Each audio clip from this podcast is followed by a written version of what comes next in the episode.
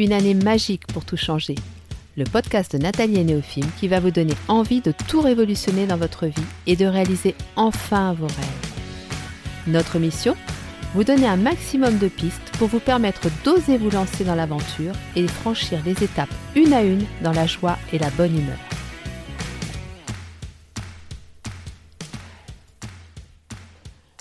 Bonjour à tous et bienvenue sur le podcast de Nathalie et Néophime. Alors avant d'aborder notre sujet du jour, j'avais quelques petites informations à vous transmettre.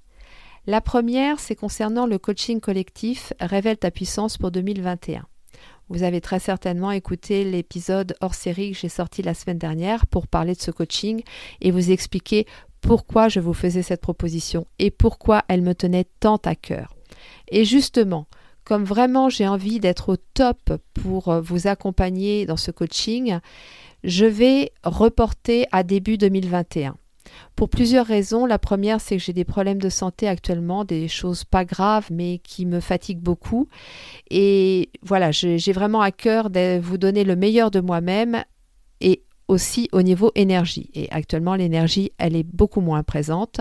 Donc, ce que je vous propose, c'est qu'on se retrouve début 2021, parce que j'ai aussi senti que de votre côté, vous étiez très préoccupé par beaucoup de choses, comme les fêtes de fin d'année qui arrivent, et c'est vrai qu'on ne sait pas exactement comment ça va se passer, donc ça nous préoccupe beaucoup.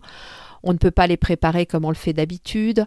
Donc, on a l'esprit quand même très occupé par euh, ça et pour ce type de coaching, il faut vraiment s'investir à fond dedans. Et je pense que la période de janvier-février sera beaucoup plus favorable à ça qu'en ce moment. La deuxième chose, je recherche des personnes qui ont découvert le podcast et pour qui il a été un soutien ou un support dans un projet de changement de vie. Je prévois de proposer des témoignages d'auditeurs pour un épisode qui aura lieu le 30 décembre pour clôturer un petit peu cette année magique pour tout changer avant de redémarrer une année encore plus magique, bien sûr. Donc voilà, si vous vous sentez intéressé de participer au podcast, eh bien, je vous invite à me contacter, soit en allant sur le site neofilm.com, vous avez un onglet contact, soit euh, sur euh, Instagram en messagerie privée. La troisième chose, eh bien, justement, ça concerne Noël. Comme je vous l'ai dit, on ne peut pas préparer Noël comme on le fait d'habitude, et en particulier pour gâter nos proches. Et je me suis dit que pour cette année si particulière, ce serait chouette de proposer des cadeaux particuliers, des cadeaux originaux, dont on se souviendra dans 10 ans ou dans 20 ans. Donc, j'ai regardé un petit peu dans tout ce que je pouvais offrir et proposer me concernant, et j'ai contacté des personnes autour de moi que j'apprécie beaucoup pour voir aussi avec elles ce qu'elles pouvaient proposer. Et donc nous avons créé la boutique de Noël. Alors cette boutique, elle est en cours de construction. Si vous y allez aujourd'hui, vous trouverez déjà certaines choses, mais elle va s'enrichir au, fil du temps, c'est au fait au fil du temps. Mais l'idée, voilà, c'est de pouvoir vous proposer des cadeaux à vous faire à vous ou à faire à vos proches, des cadeaux dont on se souvient vraiment, des cadeaux qui changent la vie. Vous retrouverez notre boutique sur le site neofilm.com et je vous mets le lien en description. Voilà, je pense vous avoir tout dit concernant les petites infos que j'avais à vous transmettre. Alors maintenant, go pour le thème du jour, l'amour. Alors on ne va pas se mentir, un profond changement de vie peut chambouler nos rapports amoureux, surtout si le changement en question ne vient que de l'un des partenaires et que l'autre n'est pas forcément partant pour cette grande aventure. Nous sommes des êtres en constante évolution. Et c'est vrai que c'est pas simple de rester en communion permanente dans un couple. Chacun évolue à son rythme et hum, parfois bah, on a du mal à suivre l'évolution de l'autre. Alors comment se préserver? Et comment préserver la personne que l'on aime? Et est-ce possible de préserver la relation à tout prix? De la même façon, est-ce vraiment ce qui est le plus juste pour soi, pour l'autre? Et pour notre couple.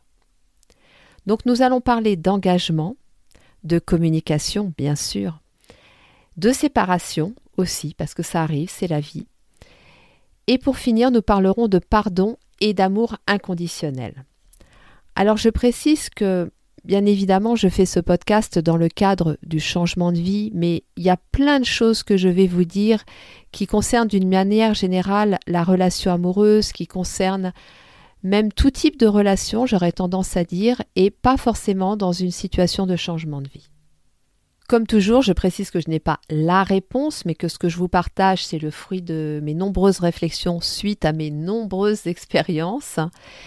Et des expériences qui parfois ont été agréables, parfois désagréables, mais qui m'ont permis de comprendre certaines choses qui aujourd'hui me permettent vraiment de, de vivre une relation dans laquelle je me sens totalement libre d'être moi et où mon rapport à l'être aimé est beaucoup plus simple, beaucoup plus fluide et basé sur l'amour inconditionnel. Mais ça, je vous en reparlerai à la fin.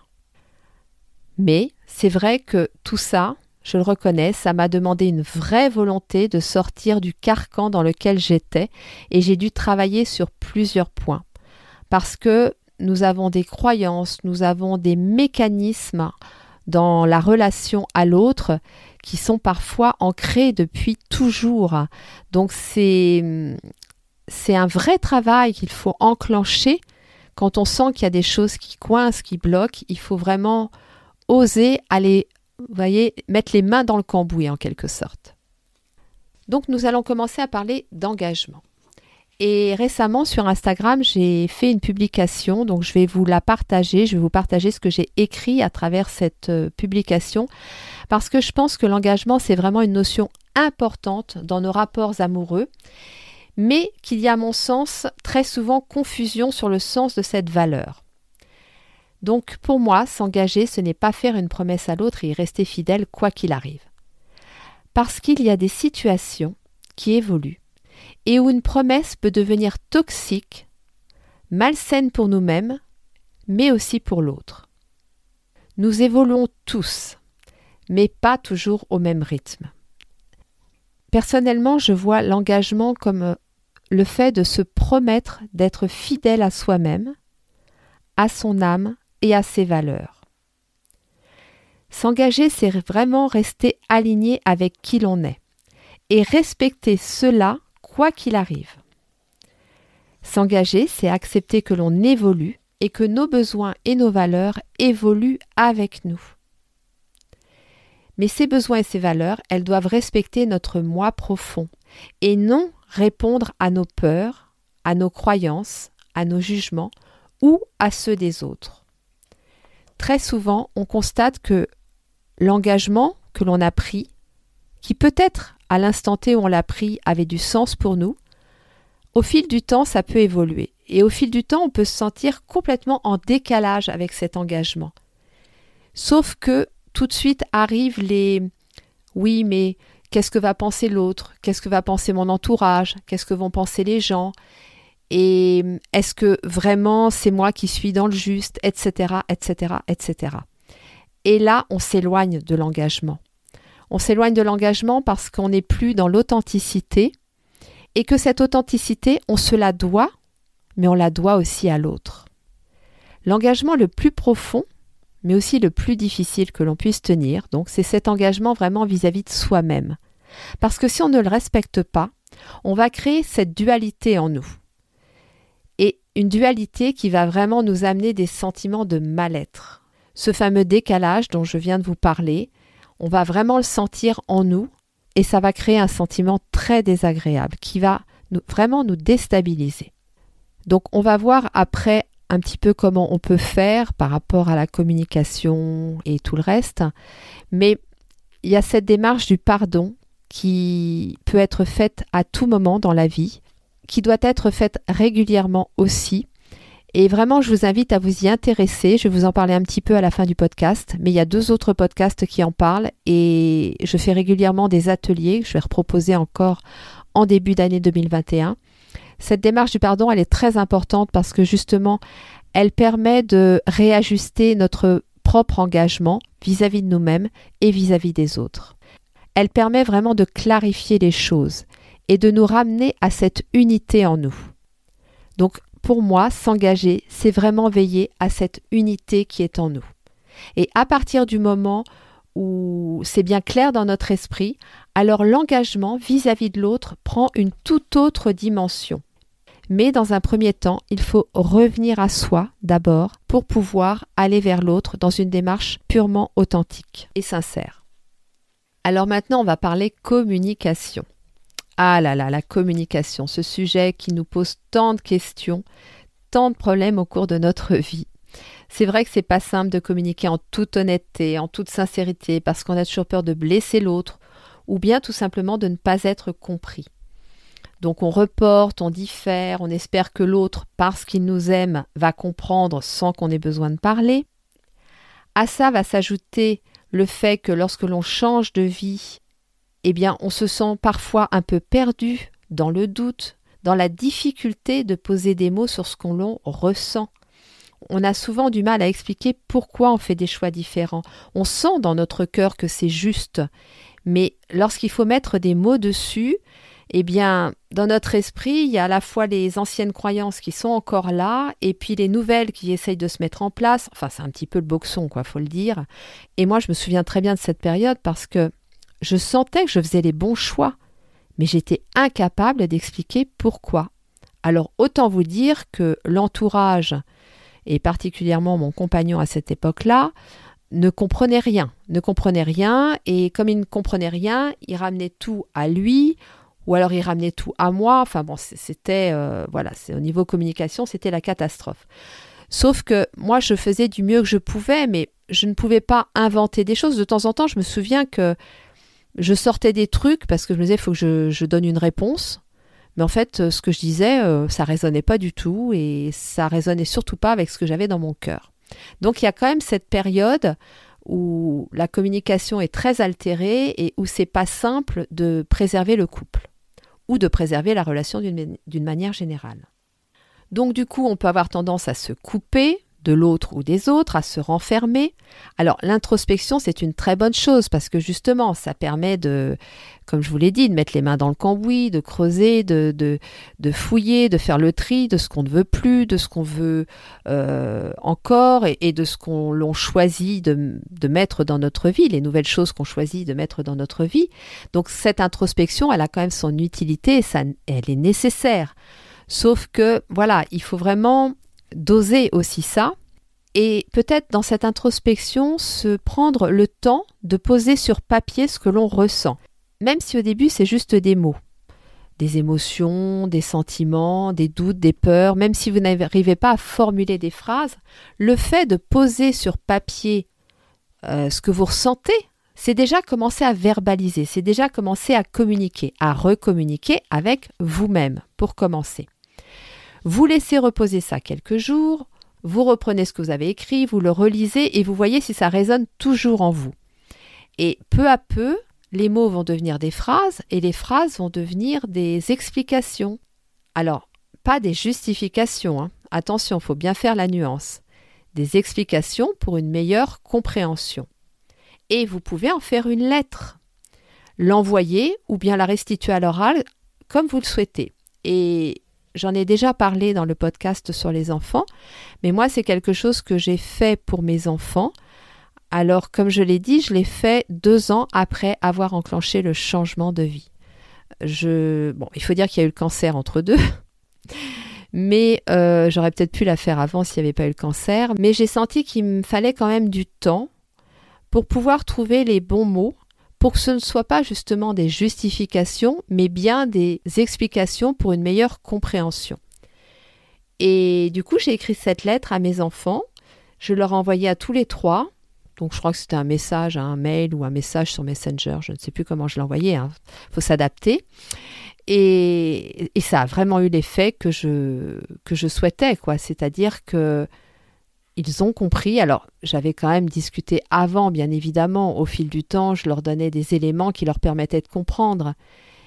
Mais le fait de se poser vraiment et d'écrire de manière fluide, parce que dans mon esprit, c'était devenu fluide. le cœur s'était reconnecté à l'esprit, les anciennes croyances, les anciennes, les peurs, les doutes, tout ça, ça voilà, ça avait disparu. Donc, je pouvais expliquer clairement et communiquer clairement à mon entourage, et là, en l'occurrence, à mes enfants, la raison de ce changement de vie et ce qui avait évolué en moi et où j'en étais aujourd'hui. Alors si vous faites cette euh, lettre ou si vous parlez aux personnes autour de vous, parlez toujours en je. Je ressens telle émotion. Je ressens tel besoin. vos émotions, vos ressentis, les besoins qui en découlent, sans accusation, sans agressivité, sans culpabiliser qui que ce soit, ni vous ni l'autre, et sans vous justifier. Ne vous positionnez pas non plus en victime et ne donnez pas à l'autre le rôle de bourreau. Vous restez factuel. S'il y a une situation à décrire, on relate les faits. Un petit peu comme si vous étiez euh, spectateur de la situation, sans aucun affect, et vous décrivez la situation. Et ensuite, vous pouvez aborder vos émotions et vos besoins et vous exprimer en jeu et retranscrire tout ça. Et la chose la plus importante, c'est le conseil de Socrate que je répète et que je pratique constamment dans ma communication. Tout ce qui est dit doit être vrai, utile, utile pour vous mais utile pour l'autre aussi, et bienveillant. Et si vous respectez tout ça, il n'y a aucune culpabilité à avoir dans ce que vous allez communiquer. Après, si l'autre réagit mal, entre guillemets, ou pas comme vous vous y attendez, ça lui appartient. Vous, si vous avez respecté, entre guillemets, ces règles, vous êtes dans une communication bienveillante, une communication utile, une communication juste. Vous parlez en jeu, donc il n'y a aucune accusation. Après, si effectivement ça vient toucher quelque chose chez l'autre, ça lui appartient, ça ne vous appartient pas. Donc c'est pour ça que c'est important de communiquer mais de respecter certaines bases. Alors maintenant, vous pouvez être face à hum, des situations où la communication n'est absolument pas possible ou peut devenir toxique aussi pour vous. Alors il faut quand même que j'aborde le cas du pervers narcissique, où là, pour le coup, il ne faut surtout pas communiquer vos émotions, surtout pas faire part de vos ressentis, parce que justement, c'est ce qu'il utilise lui pour euh, vous manipuler. Voilà. Donc, bien sûr, pour ça, vous allez me dire, il faut savoir euh, si la personne est dans ce schéma-là.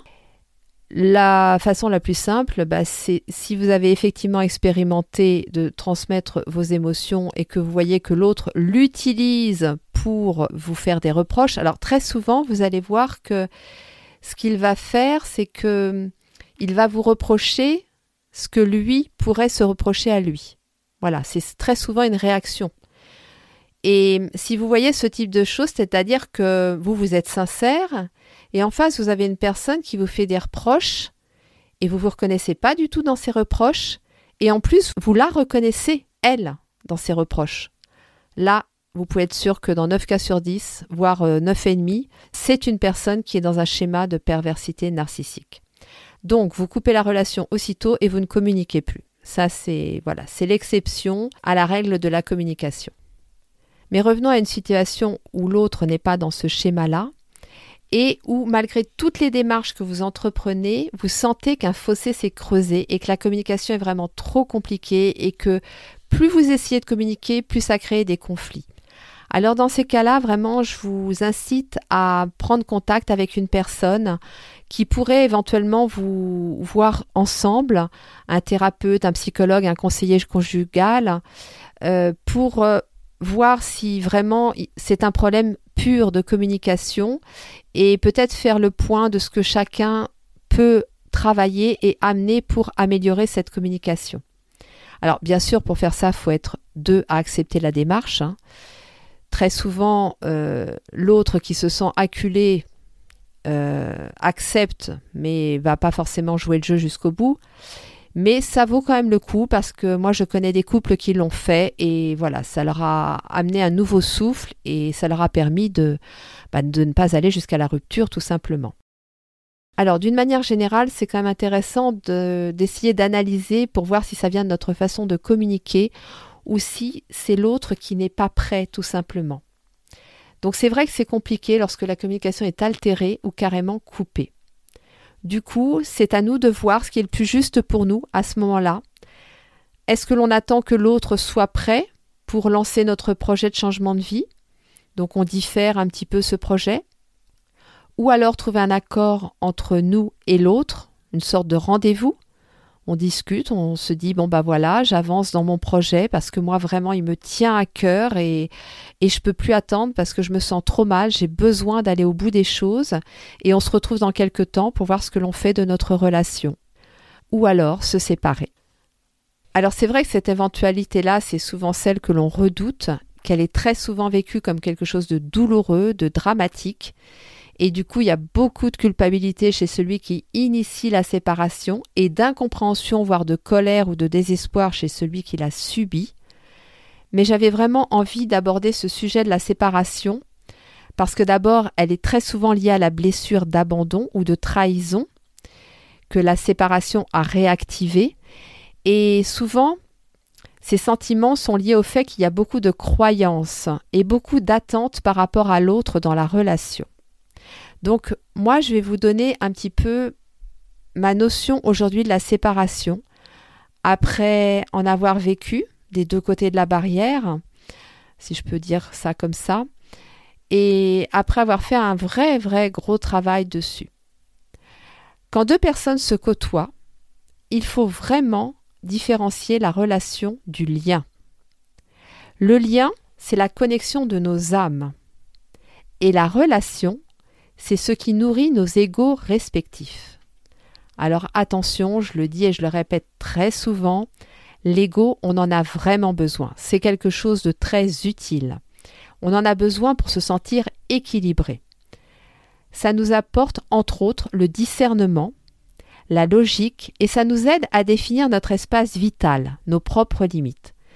Donc, c'est vraiment utile. Il faut juste qu'il soit au service de notre âme et qu'il ne fasse pas cavalier seul parce que là, ça se complique et c'est souvent là que le déséquilibre arrive. Donc, le lien connexion de nos âmes, la relation qui nourrit nos égaux.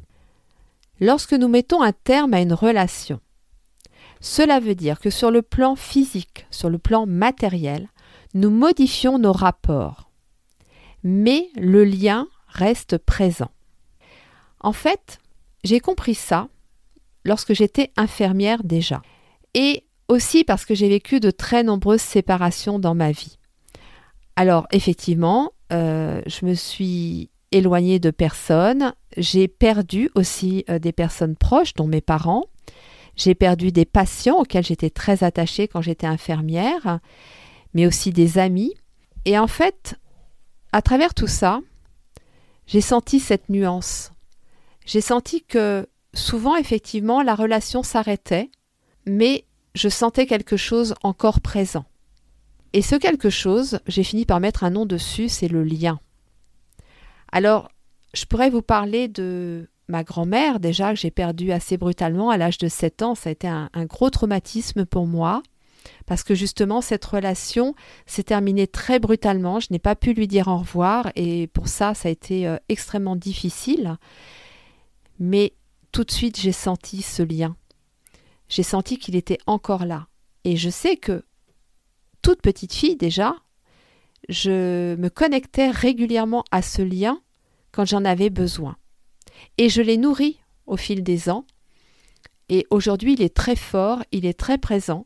C'est vrai que je ne peux plus euh, être auprès de ma grand-mère physiquement. De la même façon, je ne peux plus être auprès de mes parents physiquement. Donc la relation n'existe plus. Par contre, le lien, je peux vous dire qu'il est là et qu'il est très fort. Et qu'il m'aide et qu'il me porte dans de nombreuses situations. Je vais vous parler d'une autre expérience mon deuxième compagnon, le papa de mes deux plus jeunes enfants, est décédé il y a dix ans. Et mm, on avait une relation très conflictuelle, déjà conflictuelle quand on était ensemble, puis on s'est séparés, c'était toujours conflictuel. Ça s'est légèrement apaisé avant qu'il ne disparaisse brutalement, mais c'était quand même compliqué. Et puis il est décédé brutalement un, jour de décembre 2010. Et en fait, le lien était là. C'est la première personne d'abord qui est venue me voir dans mes rêves, mais qui est venue me voir. Hein. Pour moi, c'est lui. Et en fait, on a appris à nourrir ce lien plus sur le plan physique. Et de toute façon, sur le plan physique, c'était compliqué. On n'y arrivait pas. Par contre, aujourd'hui, le lien, il est là. il est très serein. Il m'a permis de comprendre beaucoup de choses de lui aussi. Et hum, il m'a permis de pardonner. Et il me permet aussi d'apporter à ses enfants, donc mes enfants, sa présence, mais d'une autre façon. Si je continue aussi à travers mes expériences, j'ai hum, une personne que j'aimais énormément, que je soignais, avec qui j'avais déjà une relation très particulière parce qu'elle avait la maladie d'Alzheimer, donc euh, elle ne pouvait pas parler et comprendre ce que je disais. Donc déjà, on avait créé une forme de relation assez particulière, avec une communication assez particulière qui nous était propre. Et grâce à ça, j'ai pu lui dire au revoir. En fait, quand j'étais infirmière et que j'avais un patient qui était en fin de vie, j'arrivais à savoir quand il allait partir. Je passais tous les jours chez eux, voire parfois plusieurs fois par jour, et je savais le moment où ça allait arriver. Donc j'ai eu la chance de pouvoir, enfin je me suis donné la chance de pouvoir leur dire au revoir à tous. Et je me souviens très bien de cette femme que j'aimais énormément. Elle a réussi à me faire comprendre qu'elle voulait se préparer, qu'elle voulait être belle pour partir. Alors on a pris le temps de s'habiller, ce qui n'était pas simple parce qu'elle avait des difficultés, mais je, lui ai mis une jolie robe. Je l'ai maquillée. Elle m'a demandé du rouge à lèvres. Je lui ai mis du rouge à lèvres. Et je l'ai allongée sur son lit. Et je lui ai dit au revoir. Et à ce moment précis où je lui ai dit au revoir, en fait, je disais au revoir à leur relation sur le plan physique, mais pas au lien. Et je savais très bien que ce lien, quoi qu'il arrive, il serait là, et quoi qu'il arrive, je pourrais communiquer, continuer à communiquer et quoi qu'il arrive, je pourrais continuer à nourrir ce lien que nous avions toutes les deux. Et je savais que de son côté, elle continuerait aussi à nourrir le lien.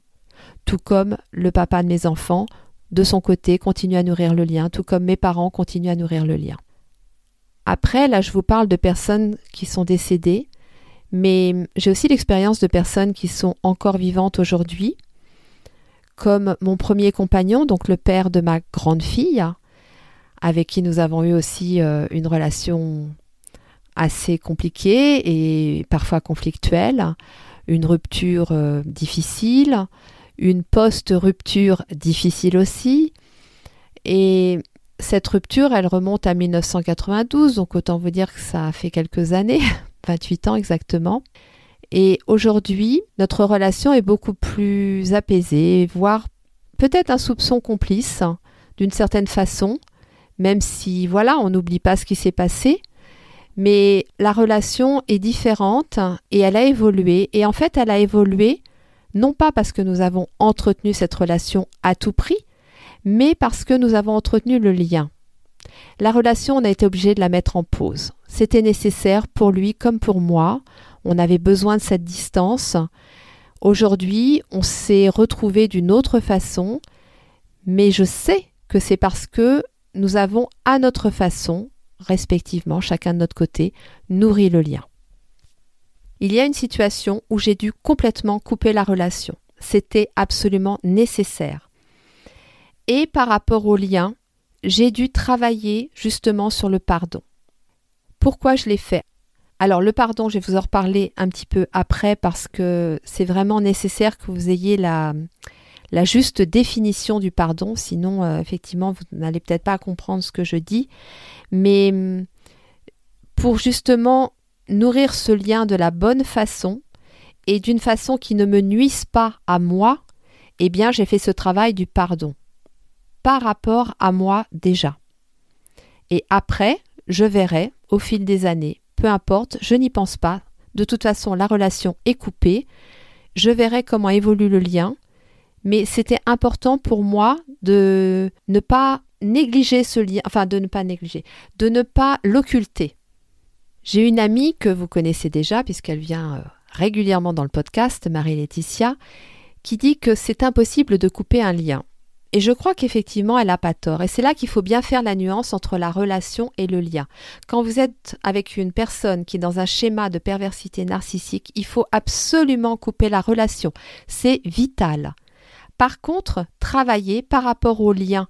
Parce que bien souvent, ce qu'on voit, c'est que les gens coupent la relation, mais sont toujours dans cette espèce de, de mal-être, répètent aussi le schéma, c'est-à-dire que on va vers d'autres personnes qui sont dans, ce schéma de perversité narcissique parce qu'on n'a pas travaillé sur le lien. Parce que ce lien qui est toujours présent, eh bien, nous ne le nourrissons pas comme il faut.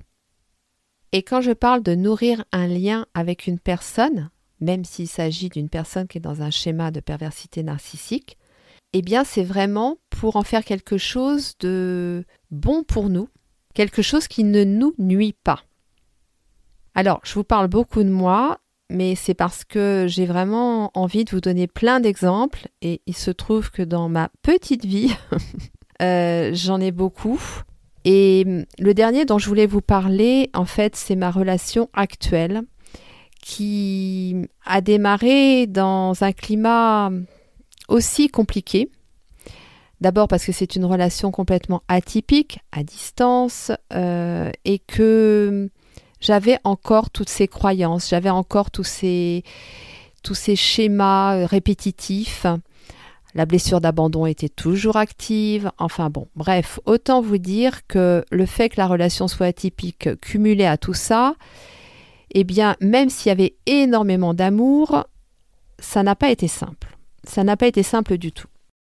Et puis, mon compagnon m'a vraiment un jour apporté le déclic et je l'en remercie du fond du cœur parce que ça m'a ouvert une porte, mais alors vraiment, euh, j'avais, voyez, la porte qui pèse 3 tonnes, hein, que vous essayez d'ouvrir depuis des années et vous n'y arrivez pas, et lui, il est arrivé et pouf Et ce jour-là, je m'en souviens très bien, un jour d'avril 2017, eh bien, j'ai pris conscience de ça en fait. J'ai d'abord pris conscience de la différence entre la relation et le lien, et j'ai compris comment nourrir les deux pour mon bien-être à moi, mais aussi pour le bien-être de l'autre. Alors, il y a eu encore des petits réajustements hein, au fil du temps, c'est comme, euh, comme toute prise de conscience. Hein. Vous savez, on a la prise de conscience, puis après, il faut l'ancrer dans la matière. Donc, euh, c'est pas toujours simple. Hein. D'autant plus que bah, les peurs, euh, ça part pas d'un coup de baguette magique. les croyances, pareil. Donc, il m'a fallu du temps. Mais comme j'avais cette compréhension, j'avais vraiment envie de tendre vers ça. Et aujourd'hui, je peux dire clairement que je ne souhaite pas du tout la rupture mais que je n'en ai pas peur et surtout que le lien est tellement fort entre nous deux que je me dis que quelle que soit la situation que l'on vivra ensemble, eh bien ce lien, il sera constamment présent. Et que si je le nourris comme il faut, il m'apportera tout autant que le lien avec ma grand-mère, le lien avec mes parents, le lien avec mes autres compagnons. Voilà. Donc c'est pour ça que j'avais vraiment à cœur de vous partager tout ça et de vous expliquer euh, cette nuance que je fais entre la relation et le lien. Et, et, vous donner des exemples. Alors je suis désolée, je vous ai beaucoup parlé de moi, mais je pense que dans les exemples que je vous ai donnés, ça vous permet aussi de, peut-être pour certains d'entre vous, de vous reconnaître et de vous dire ah oui, ça, ça me parle, ça c'est du concret. Et effectivement, une notion qui peut paraître aussi abstraite que la différence entre la relation et le lien, je trouve qu'il faut vraiment amener des exemples concrets pour pouvoir vous apporter une meilleure compréhension. Alors j'avais envie de vous partager un petit texte que j'avais trouvé un jour. Malheureusement, j'ai plus la référence. Je ne sais pas si c'est tiré d'un livre ou, d'un article, mais je vais vous le lire. Quand une relation arrive au point où notre âme ne peut plus respirer en compagnie d'un autre, il est temps d'y mettre fin. Notre première obligation est la vitalité de notre cœur. Alors, il faut s'adresser à l'autre depuis soi-même et lui dire Je t'aime, mais je ne peux plus être avec toi.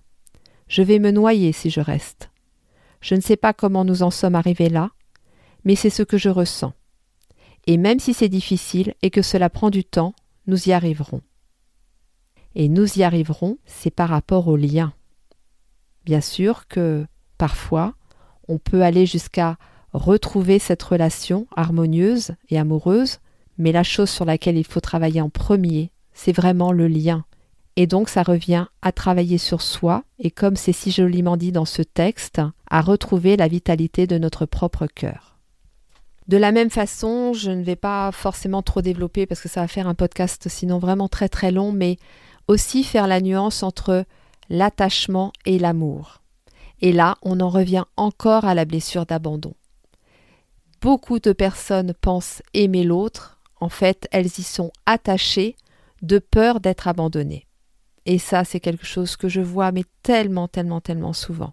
Et que j'ai vécu aussi, puisque j'ai été aussi dans ce schéma d'attachement plus que d'amour. Alors maintenant, on va parler du pardon et de l'amour inconditionnel. Alors, que l'on soit resté ensemble ou que l'on se soit séparés, s'offre à nous une démarche qui va vraiment vous donner un profond sentiment de liberté et je vous encourage vraiment, vraiment, vraiment à la faire. C'est pardonner.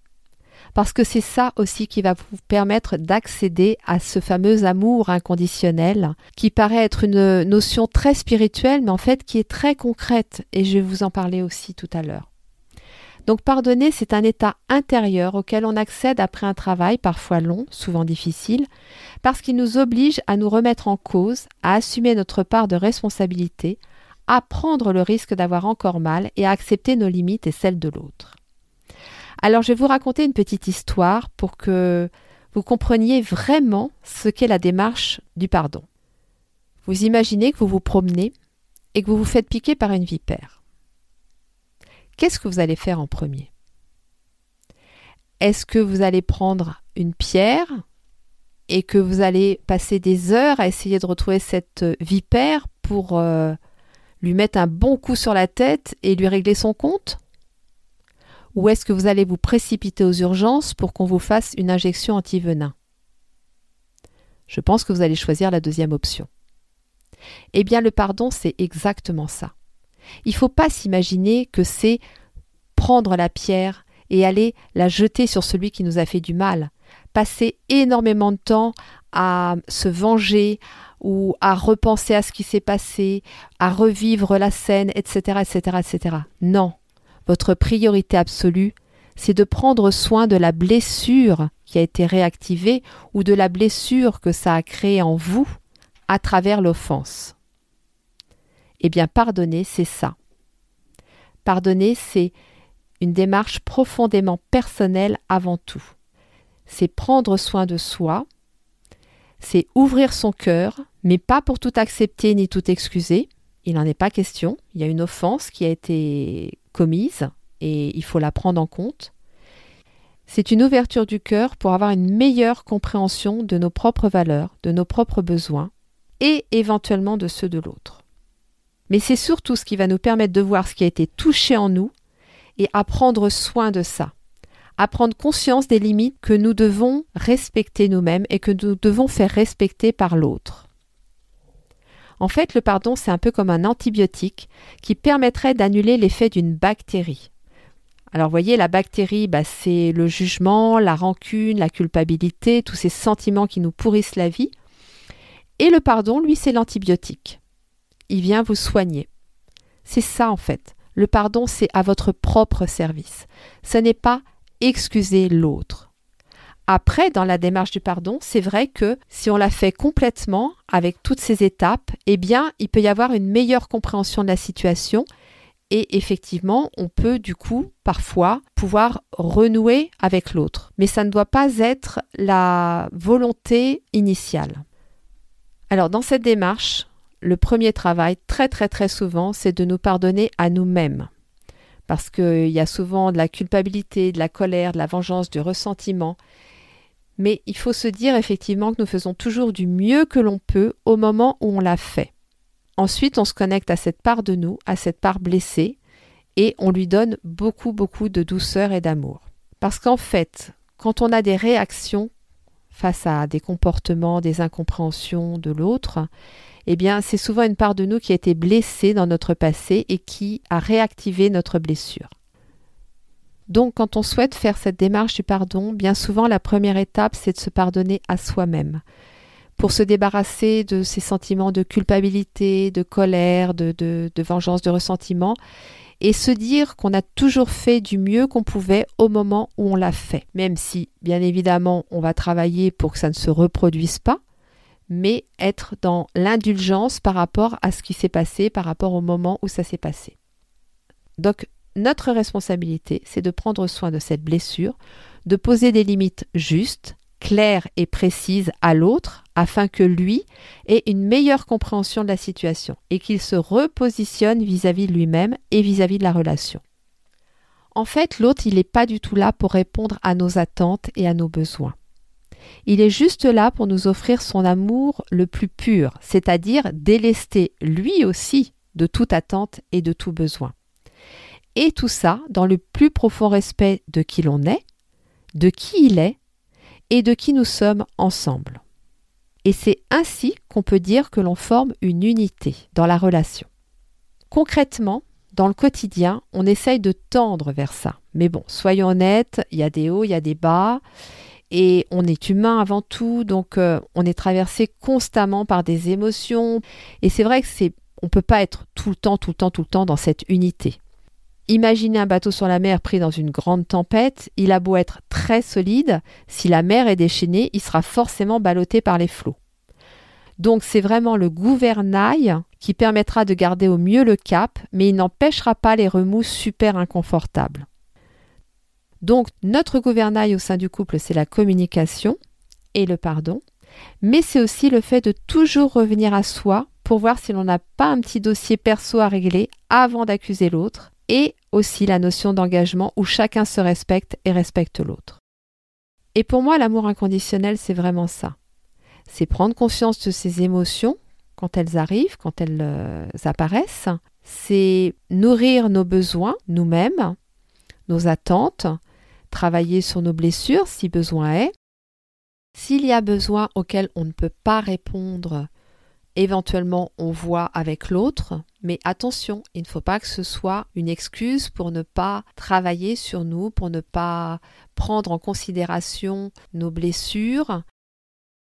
C'est vrai que décider de tout changer dans sa vie ou même juste faire quelques changements, ça impacte forcément l'équilibre du couple, même si ces changements ont été décidés ensemble. Changer de vie, c'est vraiment une expérience passionnante, enthousiasmante, excitante, mais ça peut aussi amener des peurs, des doutes, des questionnements, de l'introspection. Donc nos équilibres respectifs, ils sont remis en cause forcément. Et du coup, l'équilibre du couple aussi. Mais accepter ça et en faire une force, c'est une vraie opportunité qu'offre le changement de vie. Alors j'ai encore vous parler d'un petit truc qui m'est arrivé dernièrement. Mon compagnon vit en Tunisie et nous avons donc été séparés cinq mois au premier confinement. Bien évidemment que ce premier confinement, il nous a tous fait vivre euh, beaucoup de choses, que je pense qu'on a remis en question pas mal de concepts, mais aussi pas mal de croyances, qu'on a été amené à travailler sur euh, notre façon d'être, notre façon de vivre. Et en fait, j'avais très peur de nos retrouvailles. J'avais très peur parce que même si on s'était appelé tous les jours, même si on parlait beaucoup par écrit, je sentais que on avait beaucoup évolué tous les deux. Et en fait, j'avais peur qu'un fossé se soit créé du fait de la distance. Et c'est là que la notion de lien est très importante. Quand je suis arrivée, j'étais un peu sur mes gardes, je l'avoue, et très rapidement, je me suis rendu compte que oui, j'avais fait beaucoup de chemin pendant ces cinq mois, que lui avait fait beaucoup de chemin pendant ces cinq mois, mais qu'on était sur le même chemin. Et ça, mais vraiment, ça m'a, ça m'a scotché. Ça m'a scotché parce que je suis toujours très convaincue de ce que je partage avec vous, mais en même temps, je suis toujours très étonnée de voir que c'est toujours juste. Et là, vraiment, je me suis dit waouh, parce qu'en fait, dans notre relation, il y a quelque chose qui est très important pour nous, c'est la présence de l'autre, la présence physique. Et on en a vraiment besoin, ça nous nourrit beaucoup. Donc le fait de ne pas avoir eu cette présence pendant cinq mois et d'avoir vécu des choses très fortes l'un et l'autre, je pense que j'avais peur que, que ça ait altéré la relation et que le lien n'avait peut-être pas suffi en fait. Vous voyez, même moi j'avais cette croyance-là. Et en fait, ce que j'ai constaté, c'est tout le contraire. C'est que ce lien qui est si fort et que nous avons nourri, bien évidemment, nous a permis de rester en connexion et de d'évoluer chacun, de faire notre chemin chacun. Et Dieu sait si, je vous assure que le chemin qu'on a fait euh, était très important, mais de nous retrouver en fait toujours au bout. Donc oui, c'est possible, c'est possible et surtout ça, ça amène une, légèreté, un sentiment de liberté parce qu'on n'a plus d'inquiétude, on n'a plus de peur, on sait que le lien est là quoi qu'il arrive. Et après, c'est une une façon de nourrir euh, ce lien, c'est une façon de vivre la relation pour que les choses se passent euh, dans la plus grande sérénité. Et pour illustrer ça, je vous ai créé une petite histoire. Imaginez que vous voulez faire un plat plein de saveurs. Ça, c'est l'amour que vous devez vous donner. Mais que les ingrédients ne sont pas en stock, ou pas de qualité, ou que vous ne les trouvez pas parce que votre fournisseur, votre compagnon, a décidé de ne pas vous les vendre.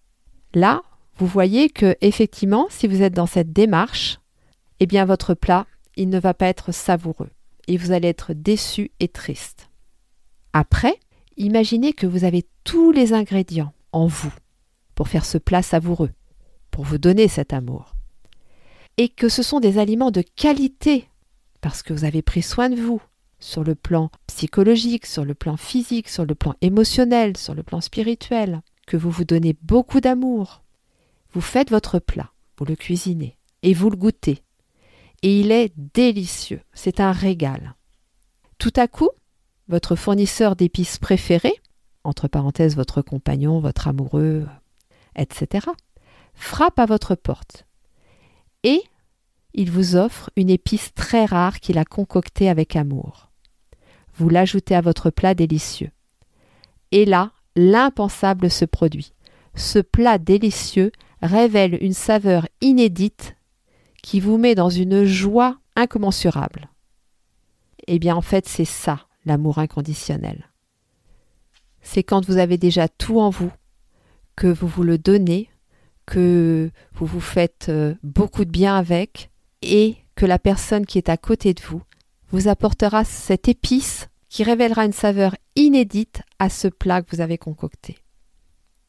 Alors que vous soyez en couple aujourd'hui, que ça se passe bien que ce soit compliqué, que vous soyez seul, je vous invite vraiment à aller chercher en vous tous ces ingrédients de qualité que vous avez pour concocter ce plat délicieux et vous verrez que quand vous l'aurez concocté, la personne qui doit amener l'épice sera là et viendra à vous sans que vous fassiez quoi que ce soit. Et vous pourrez découvrir une saveur que je vous souhaite vraiment, vraiment, vraiment de déguster. Néophime et moi-même espérons que ce podcast vous a apporté beaucoup d'amour.